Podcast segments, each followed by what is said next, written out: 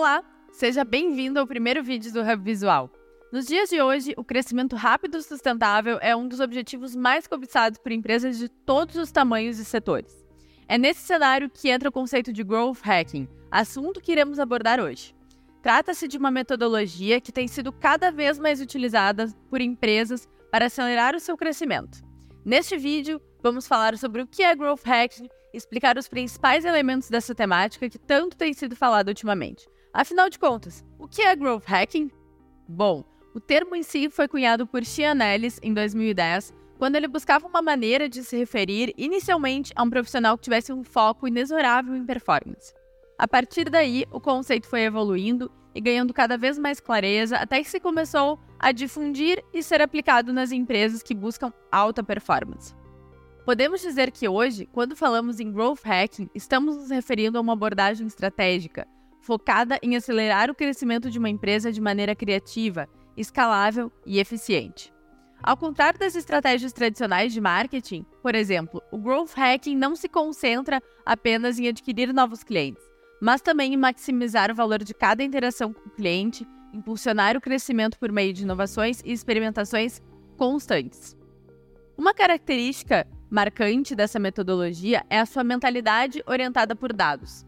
Os growth hackers utilizam análises avançadas para entender o comportamento do usuário, identificar oportunidades e mensurar o impacto das suas ações.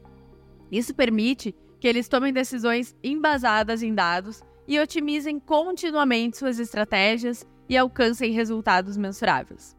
O conceito em si tem muita relação com o universo de startups, que buscam e precisam de um crescimento acelerado e contínuo e sua concepção já é pensada no modelo no qual se pressupõe um modelo de test and learn constante, que também é a base do growth hacking.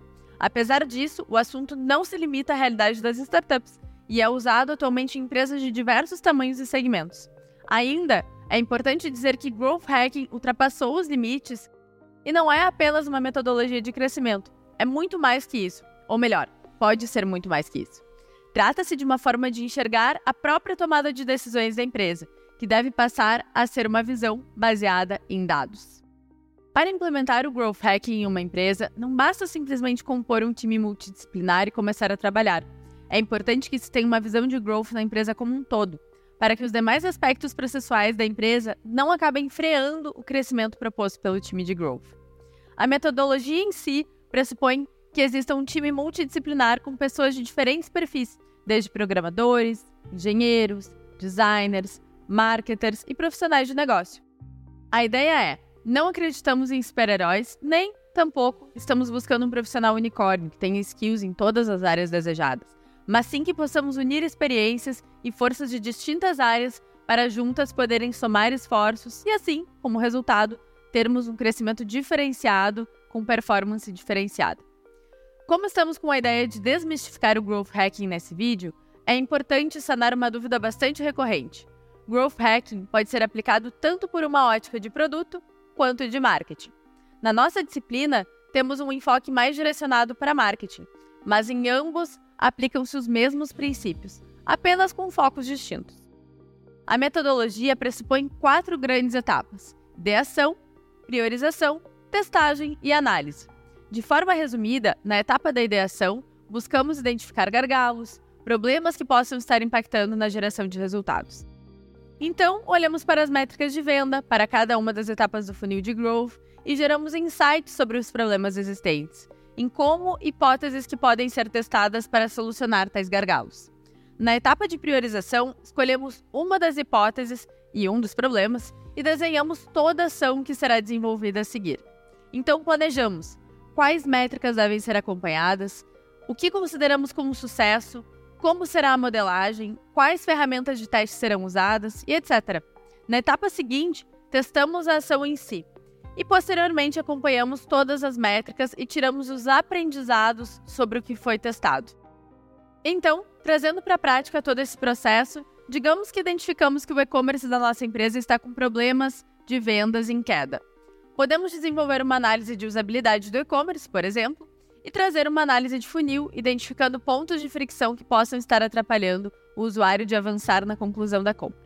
Digamos que tenhamos identificado que a página de checkout da empresa é muito poluída, tem muitos banners, tem muitos botões, muitos CTAs, né, os call to actions, e criamos uma hipótese de que a conversão pode aumentar caso deixemos o checkout mais limpo e deixemos os botões de compra maiores, destacando melhor também os benefícios concedidos, como por exemplo frete grátis, troca fácil, etc.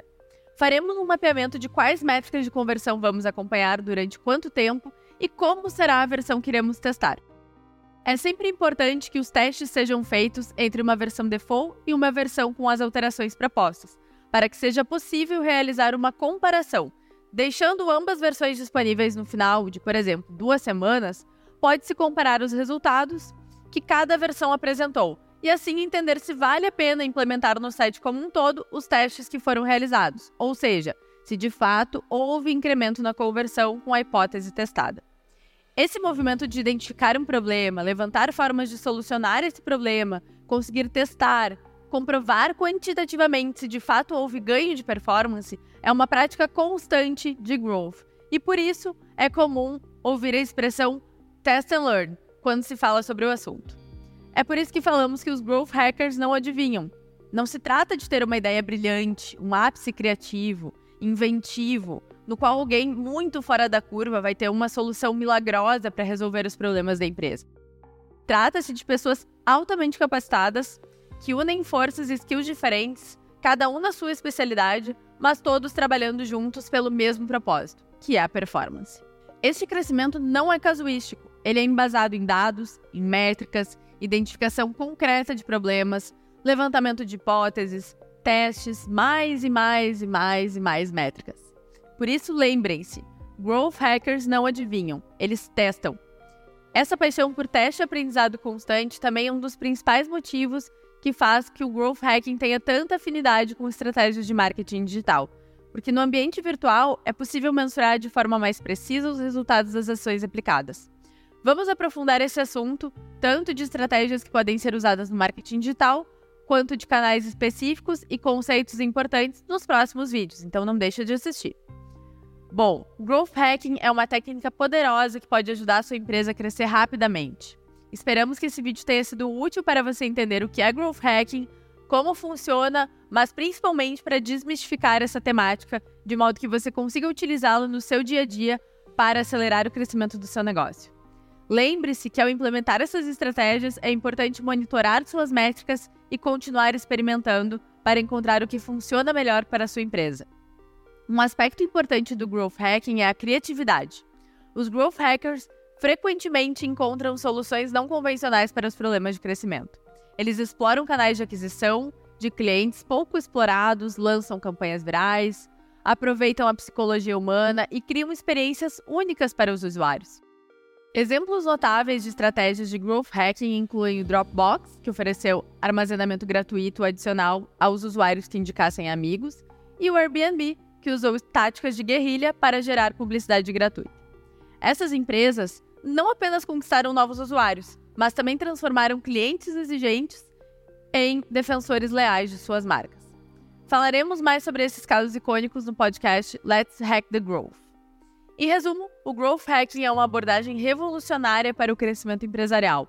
Combina análise de dados, criatividade e escalabilidade. É uma resposta à necessidade de empresas de todas as áreas de inovar e crescer rapidamente em um mundo empresarial em constante evolução. Com uma mentalidade orientada por dados e uma disposição para pensar fora da caixa, as empresas podem usar o Growth Hacking como uma ferramenta poderosa para alcançar o crescimento sustentável e duradouro. Não deixe de ouvir os podcasts Let's Hack the Growth e Growth e Estratégia Comercial Como Aliar Interesses Corporativos, que irão aprofundar os seus conhecimentos sobre o assunto. Ainda, no segundo podcast mencionado, teremos a participação de um convidado super especial que vai nos contar como ele aplica os conceitos na sua empresa para manter uma performance de crescimento contínuo. Aproveito também para indicar que leiam nosso Hub Leitura para complementar os assuntos abordados aqui.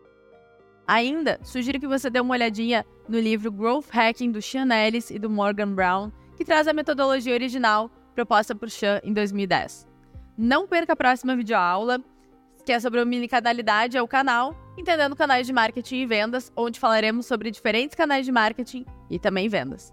Obrigada por assistir, espero vocês na próxima aula.